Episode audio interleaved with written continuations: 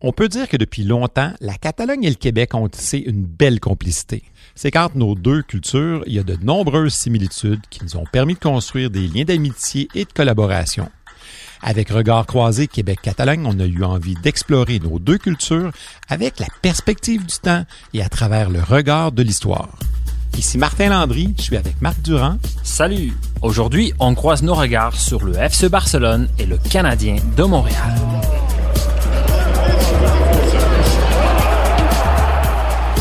Ces équipes-là deviennent des symboles identitaires puissants. Les joueurs, le logo de l'équipe, le stade. Oui, tout ça.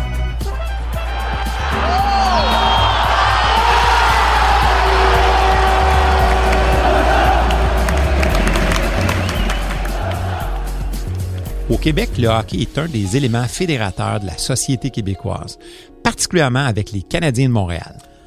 En Catalogne, le FC Barcelone est une véritable institution. Ce club de foot a été un très puissant véhicule d'expression de l'identité catalane. Puis juste par curiosité, là, on est en pleine finale de la Coupe Stanley 2021. Tu suis les séries, Marc? Ben oui, bien sûr, je manque pas un match. C'est qui ton joueur préféré? Je pense que c'est Cole Caulfield. non, c'est Kerry Price. Qu'est-ce qu'on ferait sans lui? Ah, je te jure, moi aussi. Et J'ajouterais aussi Philippe Dano, notre seul Québécois sur l'équipe pendant les séries éliminatoires. Marc, c'est quoi ton plus vieux souvenir du FC Barcelone? Hey, mon plus vieux souvenir, je crois que c'est c'était la saison 92-93, dernier match de la saison. Euh, le Real Madrid était en premier lieu du classement, le Barça en deuxième. Euh, si le Barça gagnait, il n'en avait pas assez pour remporter euh, la Ligue. Il fallait que le Madrid perde. Donc, après le match du Barça, on était tous euh, en train d'écouter le match du Real contre Tenerife. Tenerife a gagné. Moi, j'avais 5 ans. J'étais dans le resto de mes parents. J'ai vu le monde virer fou. Je comprenais pas trop pourquoi. Puis on me disait, on a gagné la Ligue. Mais c'était pas le match. Il y avait pas le Barça dans la télé. C'était une autre- deux autres équipes. Je comprenais pas trop pourquoi on avait gagné la Ligue. Mais plus tard, j'ai compris que c'était grâce à la défaite du Madrid qu'on a remporté euh, ce championnat-là. Puis maintenant que t'es vieux, euh, t'es toujours un fan du Je suis toujours un fan. Je suis toujours un fan. J'ai, euh, j'ai pas manqué de célébrer aucun des titres qu'on a gagnés depuis. Ah, c'est intéressant, Marc. Mais c'est quoi les origines du club? Alors, le, le, le Barça, ou le FC Barcelone, est fondé en 1899 par un certain Hans Gamper. C'était un- c'était un homme d'affaires suisse qui cherchait à s'intégrer à sa société d'accueil, la Catalogne. Le nom Football Club Barcelona donne les sigles FCB, mais partout dans le monde, on le surnomme Barça, comme Barcelona en catalan. Mais pour nous, le Barça, c'est le rouge et bleu. Euh, les origines de la couleur de l'équipe, c'est quoi? Ben, tout simple indiquer que le fameux Gamper aurait repris les couleurs du FC Bâle en Suisse, l'un de ses premiers clubs, et dont il a été le capitaine. Mais malheureusement, il n'a pas de preuve à l'appui de cette théorie, qui demeure par contre très crédible. Aujourd'hui, le FC Barcelone est l'une des plus grandes équipes de soccer de la planète. Selon moi, bien sûr, mais aussi selon beaucoup d'experts. Les codes d'écoute d'un match du Barça contre son éternel rival, le Real Madrid, peuvent dépasser les 600 millions de spectateurs. Le budget annuel de l'équipe dépasse le milliard de dollars. Mais ce qui est vraiment inusité, c'est que l'équipe n'appartient pas à un propriétaire unique. Elle appartient plutôt à 145 000 membres. Les membres peuvent choisir par vote leur président et même forcer sa destitution. Et puis bien sûr, il y a des millions de coulisses. Les coulisses? Ouais, les, euh, les coulisses, ce sont les supporters du Barça. Et leur surnom vient, comme vous le soupçonnez peut-être déjà, du mot cul ou fesses. Dans l'un des tout premiers terrains de jeu de l'équipe, il n'y avait pas de gradin, alors les spectateurs s'assoyaient sur le mur qui faisait le tour du terrain. Les passants, dans la rue, ne voyaient donc qu'une longue rangée de fesses, d'où le mot couler. Beau spectacle. Le club compte aussi sur plus de 1200 peñas. Ce sont des clubs de fans qui sont à travers le monde pour assurer son rayonnement international. En Catalogne, le FC Barcelone est une véritable institution. ce club de foot a été un très puissant véhicule d'expression de l'identité catalane. Aujourd'hui, il est célébré des Amériques jusqu'au Japon, mais il demeure le plus grand porte-étendard de la langue et la culture de son peuple. Assez tôt, l'équipe définit aussi sa catalanité en arborant sur son blason le rouge et jaune de drapeau catalan et la croix de Saint-Georges, le saint patron des Catalans. En 1917, le catalan est adopté comme langue officielle du club. Tous ces gestes tissent rapidement un lien d'affection entre l'équipe et les Catalans. Malheureusement, le club sera dépouillé de tous ses symboles en 1941 par les autorités. On interdit l'usage de la langue et toute autre expression de catalanité jusqu'à pratiquement la fin de la dictature. Le nom officiel de l'équipe sera remplacé pendant plusieurs décennies par sa version en espagnol, Club de Football Barcelona. Comment on dit Barcelone en catalan? Barcelona. Ah oui, D'ici Barça. Barça. En espagnol, un C suivi d'un E, ça fait fait.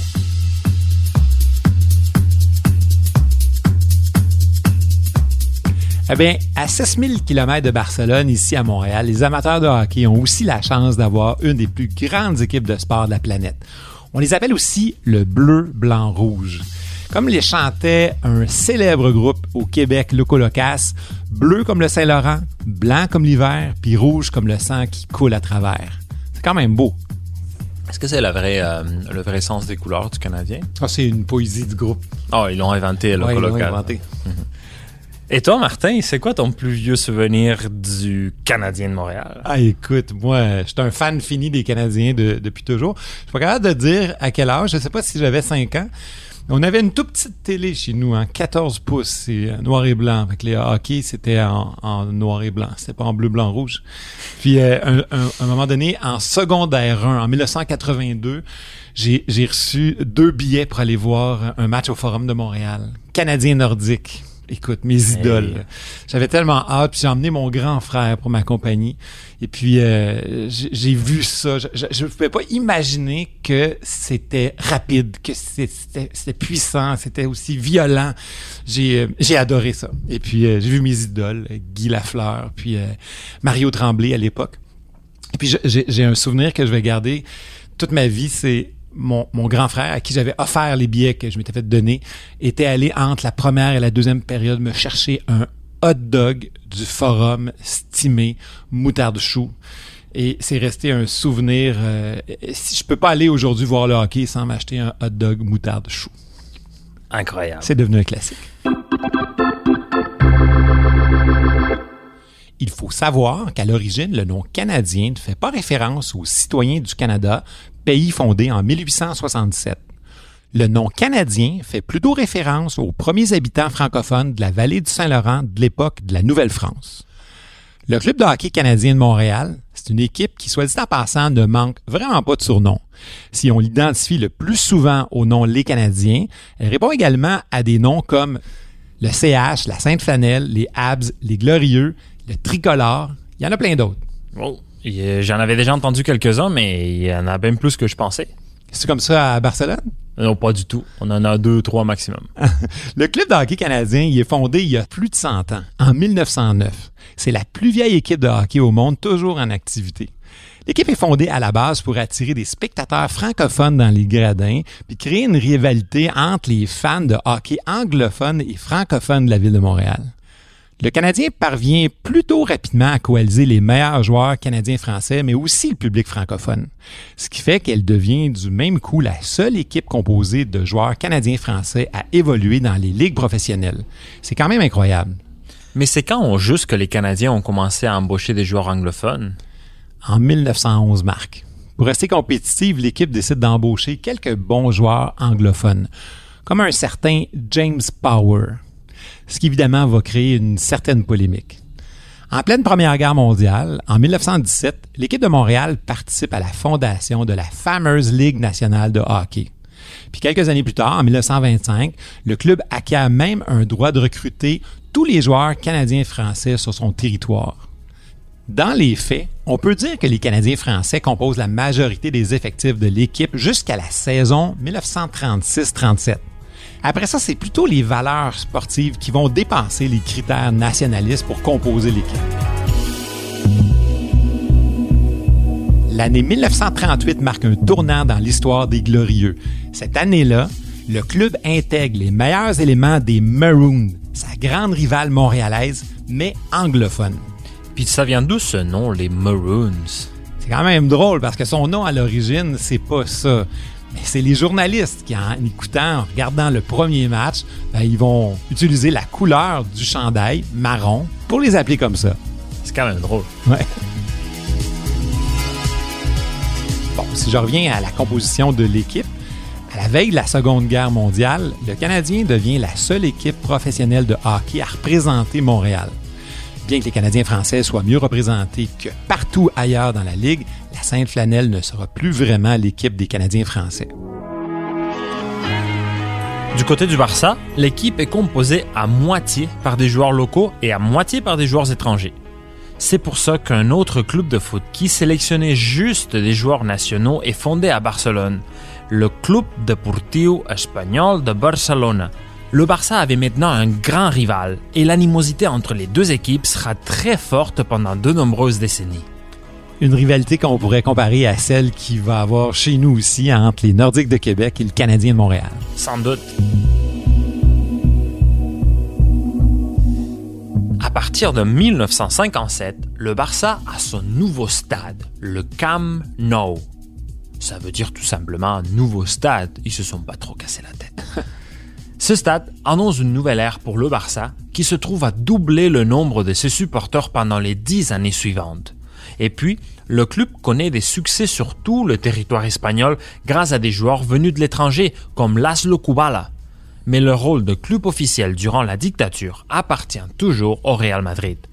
L'équipe de la capitale remporte facilement à l'époque les rencontres décisives en championnat national et représente officieusement le pays dans toutes les compétitions internationales. 1968, le président du Barça, Narcís de Carreras, prononce un grand discours.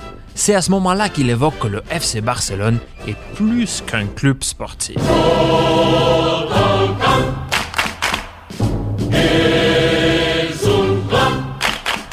La devise va être reprise par son successeur, Agustí Montal. Mais ce qu'un club, plus qu'un club, est encore aujourd'hui sa devise officielle et demeure un symbole très fort de son identité. Encore aujourd'hui, le club a un statut particulier pour les Barcelonais et les Catalans, qui l'ont souvent perçu comme leur propre équipe nationale. Les années qui vont suivre vont marquer les débuts des succès fulgurants du club. On parle plus juste des championnats nationaux, mais aussi de grandes victoires en Europe. Ces succès-là vont contribuer au rayonnement de Barcelone et de la Catalogne et aussi à forger cette presque symbiose entre les Catalans et leur équipe de foot.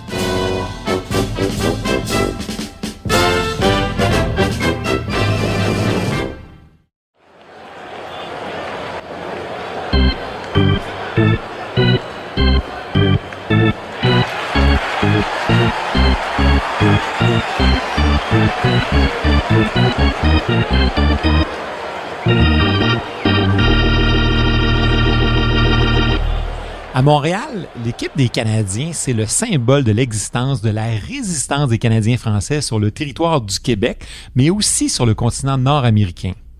Il se crée une symbiose identitaire qui s'exprime surtout à travers les athlètes.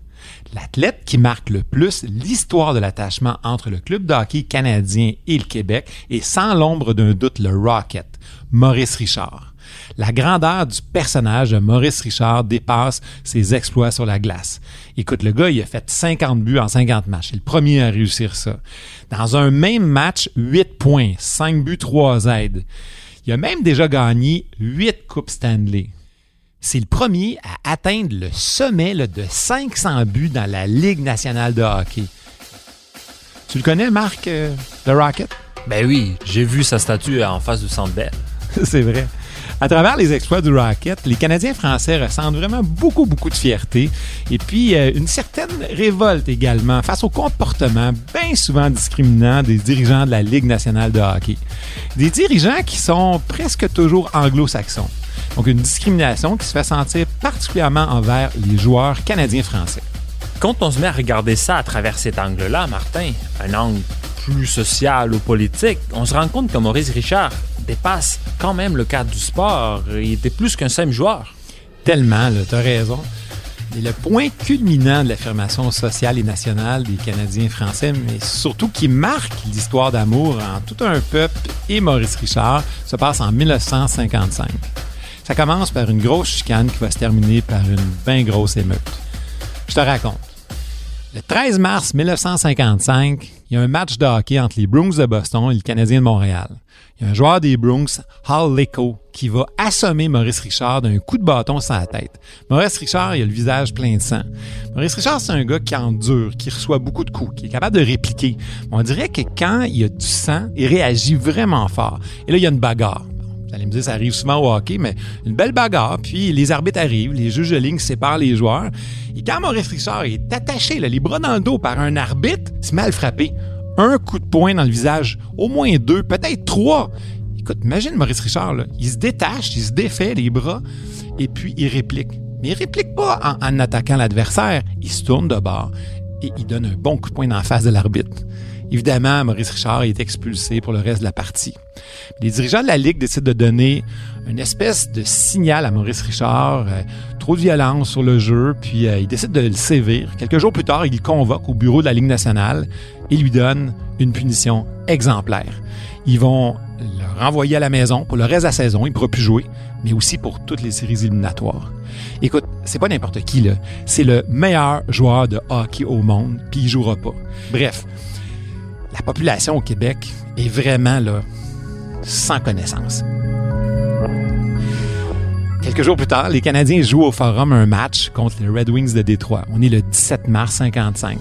Les gens sont vraiment là, à fleur de peau, sont fâchés. Maurice Richard est pas sur la glace. C'est aussi le jour de la Saint-Patrick. Il y a beaucoup de monde autour euh, du Forum, euh, rue Sainte-Catherine. Le match commence et celui qui est responsable de la punition, il s'appelle Clarence Campbell.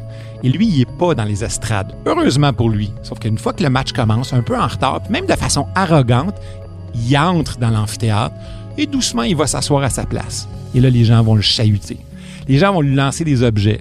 Puis vers la fin de la première période, il y a des gens qui vont lui lancer des tomates. Il y a même une bombe lacrymogène qui va exploser.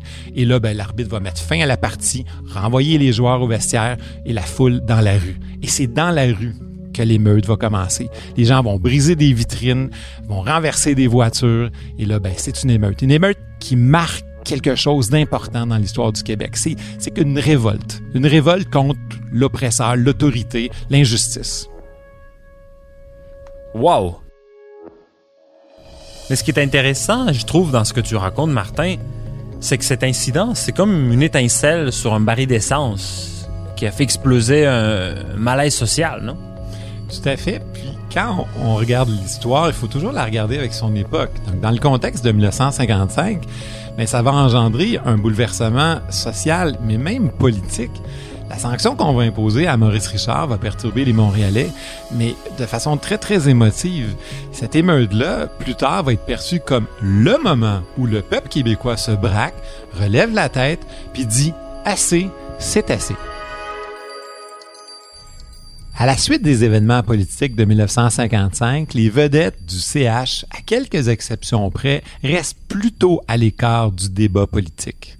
Même dans le contexte hautement politisé du référendum sur la souveraineté association en 1980 ici au Québec, on trouve aucune trace de prise de position politique par des joueurs du CH.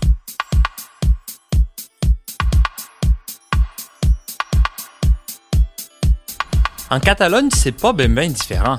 L'aspect politique a aussi été au cœur de certains événements politiques dans l'équipe de foot de Barcelone. C'est parce que l'actualité politique a souvent eu des répercussions sur les matchs du Barça. Et les manifs se déroulent aussi beaucoup plus dans les estrades que sur le terrain ou dans les bureaux. Par exemple, 24 juillet 1925, première collision entre le Barça et la monarchie. La foule réunie au stade eut l'hymne national pour protester contre la dictature de Primo de Rivera. Conséquence, les activités du club sont suspendues et le président fondateur, Hans Gamper, est extradé. Pour certains, les sanctions imposées par les autorités ont contribué à renforcer ce lien entre le Barça et le nationalisme catalan.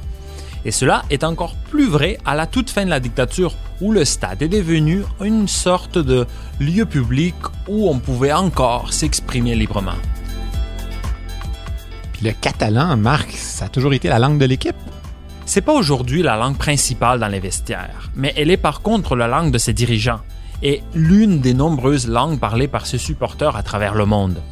Le club aujourd'hui communique principalement en catalan, mais il le fait aussi en espagnol et en anglais au besoin. Est-ce qu'on oblige les, les, entraîneurs, par exemple, à s'exprimer devant les journalistes en catalan? On les oblige jamais, mais c'est toujours un geste qui est apprécié. Ici à Montréal, le club est loin de s'afficher uniquement dans la langue de Molière. Les propriétaires de l'équipe, qui ont été plutôt anglo-saxons dans l'histoire du club, ben eux valorisent pas tellement cette particularité culturelle-là ils vont laisser cette qualité de l'équipe, cette distinction faiblir doucement. L'équipe va avoir plutôt une approche, je dirais, bilingue avec ses fans. À partir des années 80, avec l'arrivée des Nordiques de Québec, le CH va se faire vraiment ravir son rôle de représentant de la nation québécoise. Alors c'est comme si les Nordiques de Québec ont pris la place que les Canadiens occupaient avant ce moment-là. C'est eux qui deviennent vraiment les représentants de l'identité nationaliste euh, francophone. Effectivement. Au Québec, on questionne souvent l'éloignement de l'équipe de Montréal avec la langue. Est-ce que les joueurs savent dire quelques mots en français? Comment les entraîneurs s'expriment?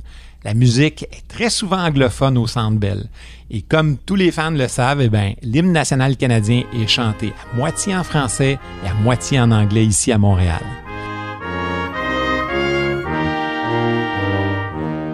Parlant d'hymne national, en 2009, de l'autre côté de l'Atlantique, j'ai entendu dire que ça a brassé dans les estrades. Oui, quand même. C'était la finale de la Coupe d'Espagne disputée à Valence entre le Barça et l'Athletic de Bilbao, la principale équipe du Pays basque. Les supporters des deux équipes se sont mis soudainement à huer l'hymne national en présence du roi d'Espagne qui a instauré une sorte de tradition d'injure à la couronne pour les années suivantes. Et c'est quelque chose qui arrivait pour la première fois? Ce n'était pas arrivé depuis 1925, puisque là, c'était un match entre des supporters très nationalistes en présence du roi d'Espagne. On peut dire que les membres et les supporters du Barça reproduisent au stade des revendications culturelles et politiques qui ont lieu dans la rue. Faut savoir que l'histoire de la Catalogne depuis un siècle est marquée par un discours en faveur de l'autonomie ou plus tard pour l'indépendance. Le positionnement officiel du club a oscillé selon les différents présidents en fonction, allant de la neutralité institutionnelle jusqu'à un engagement plus affirmé dans la cause indépendantiste. Dans ce sens, les mêmes tensions ont existé au FC Barcelone entre les dirigeants qui ont donné libre cours aux revendications politiques et les dirigeants qui ont misé sur la prudence par crainte de froisser les supporters du club dans le reste de l'Espagne. En 1979, le Barça a fondé la Masia, une école de soccer pour accueillir des joueurs de leur très jeune âge dans le but de les préparer à mieux s'intégrer aux valeurs et au style du club. Ça veut dire quoi, Masia? Mazia, c'est une maison de campagne traditionnelle. Il y en avait une à côté du stade que le club a acheté pour la convertir en résidence pour ses jeunes joueurs. Des joueurs célèbres qui sont sortis de la Mazia, on peut penser à Léo Messi, à Xavi Hernandez ou à Pep Guardiola. Ça, c'est des joueurs connus. Ouais, n'importe quel amateur de soccer va les connaître sans aucun doute. Puis aussi aujourd'hui, tu sais, il y a aussi l'équipe féminine qui performe vraiment très bien puis est en train de remporter plein de titres à l'international. J'ai entendu dire que le Barça, c'est beaucoup plus que juste des équipes de foot. Aussi, il y a des puissantes sections professionnelles comme le basket, le handball, le hockey sur patin roulette et bien d'autres. Le Canadien de Montréal aussi a une belle relève. Les recrues s'entraînent généralement dans le club école des Canadiens de Montréal. Devine c'est quoi le nom de l'équipe? Le Rocket. Le Rocket de Laval. Comme quoi tout est dans tout, puis que les repères identitaires ben, vont toujours prendre un ancrage quelque part dans l'histoire.